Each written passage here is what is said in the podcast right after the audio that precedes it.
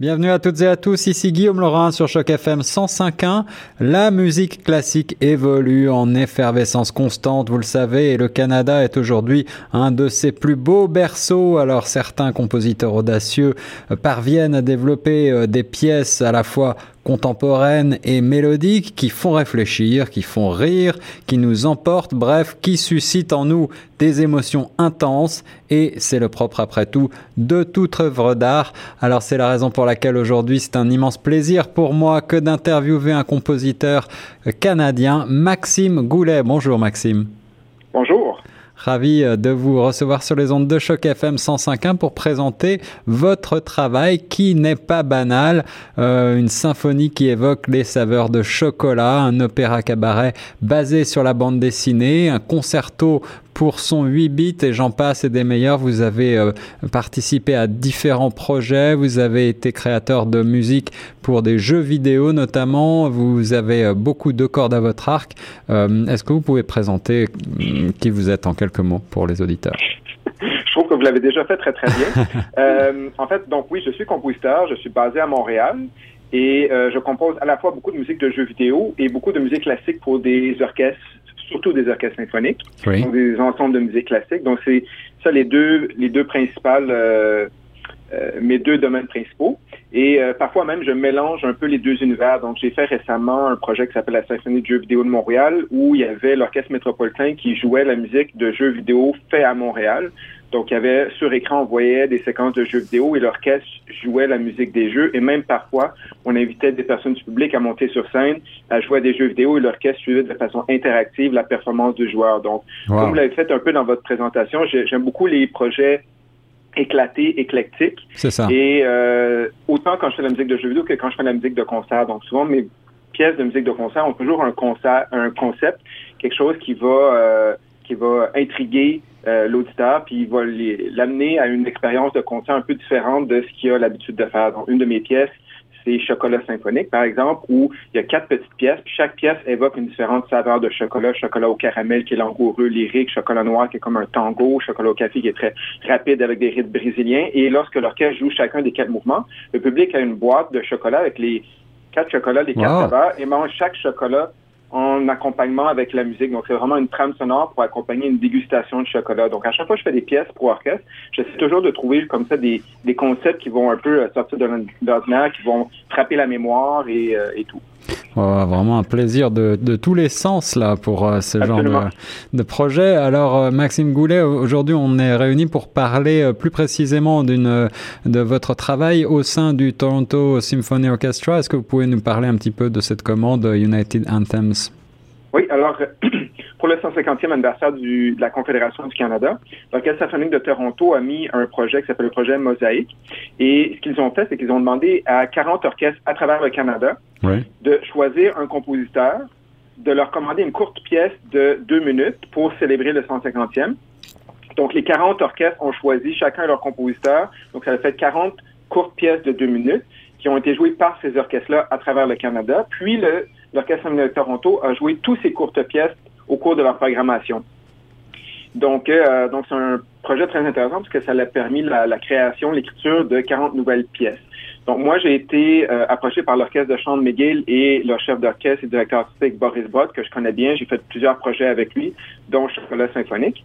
Et donc, lui, il m'a dit, j'ai été approché par l'Orchestre symphonique de Toronto, parce que ça tenterait d'écrire une pièce pour le 150e. Et euh, donc, il fallait que ça soit. Il n'y avait pas vraiment de, de, de, de, commande spécifique de la façon dont on devait euh, souligner le 150e dans notre œuvre.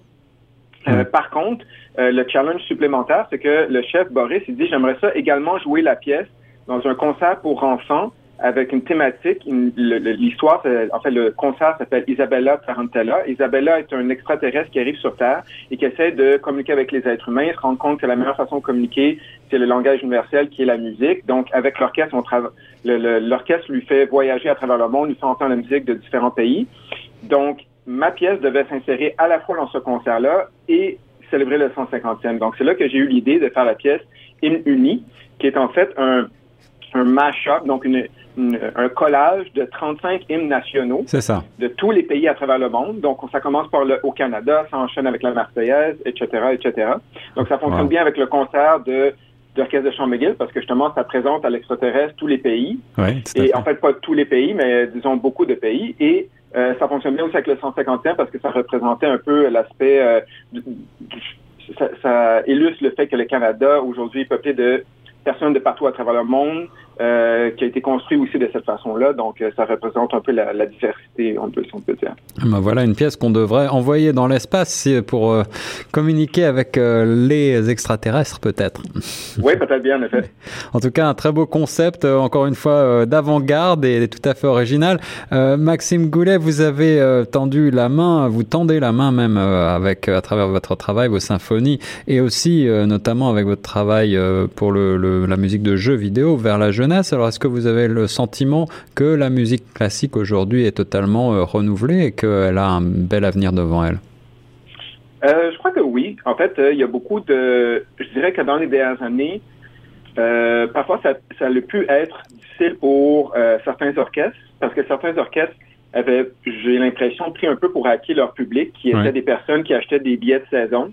Donc, ils ne sentaient pas nécessairement le besoin de, par exemple, de faire des campagnes marketing pour chacun de leurs concerts. Eux autres, ils se disaient, on vend nos billets de saison, puis on est correct pour toute l'année.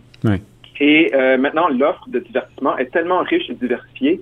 Euh, je veux dire, on peut aller au cinéma, au théâtre, euh, on peut même rester à la maison, écouter du Netflix, jouer à des jeux vidéo. Il y a tellement de choses à faire que ça force un peu les orchestres à dire, bon, ben là, on est en compétition avec tous ces, ces cette offre-là de et aussi, ce qui est, ce qui est arrivé, c'est que les personnes ont de plus en plus des goûts éclectiques. C'est-à-dire que j'ai l'impression qu'il y a peut-être 40 euh, ans, euh, on écoutait de la musique classique ou on écoutait de la musique pop, mais aujourd'hui, euh, et moi je suis un de ceux-là, j'écoute autant du Björk, du Radiohead que Prokofiev et Beethoven.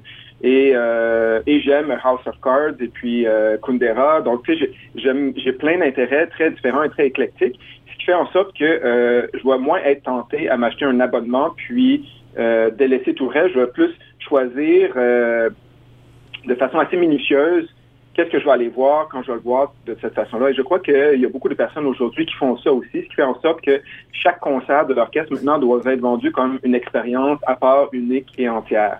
Donc, donc ça peut, je crois que les orchestres qui ont réussi à mieux faire ça euh, sont ceux qui ont réussi à mieux passer à travers euh, à travers ces temps euh, très éclectiques et en tout genre. et je crois que justement les, les, certains orchestres ils réussissent très bien à faire ça. Le TSO a vraiment une visibilité très grande sur sur Internet, sur leur canal YouTube. L'Orchestre métropolitain aussi avec qui j'ai fait la, la symphonie de jeux vidéo de Montréal.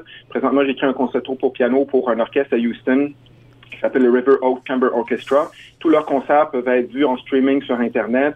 Euh, ils font, ils font beaucoup de projets euh, très euh, très originaux. Ils font, ils ont fait un projet il y a quelques semaines où c'était comme un trick or treat musical où il y avait des c'était un endroit dans la ville où il y a plusieurs lieux historiques et il y a des musiciens à l'intérieur de ces lieux-là qui jouaient de la musique et on cognait à la porte et on rentrait, et on écoutait un, orchestre de chambre qui jouait, on sortait, on allait à une autre maison. Donc c'était vraiment comme une expérience assez unique justement. Donc ils sont très bon pour faire ces genres de, choses-là pour sortir du cadre. Donc, je crois que les orchestres qui, qui ont un peu cette, approche-là, où ça ne veut pas dire que tous les concerts, bien sûr, doivent être comme ça, mais ceux qui ont une ouverture pour ce genre de projet-là, ben, j'ai l'impression que c'est eux autres qui vont réussir le mieux à renouveler leur public.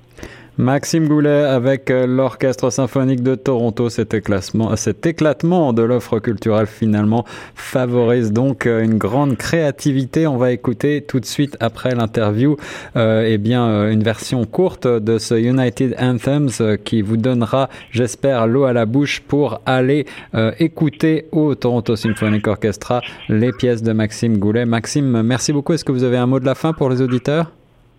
Euh, ben, ça me fait plaisir. Écoutez, j'ai eu tellement de plaisir à, faire la pièce. J'espère que vous allez avoir autant de plaisir à l'écouter. Merci beaucoup. On va écouter ça tout de suite et nous reste sur Choc FM 105.1.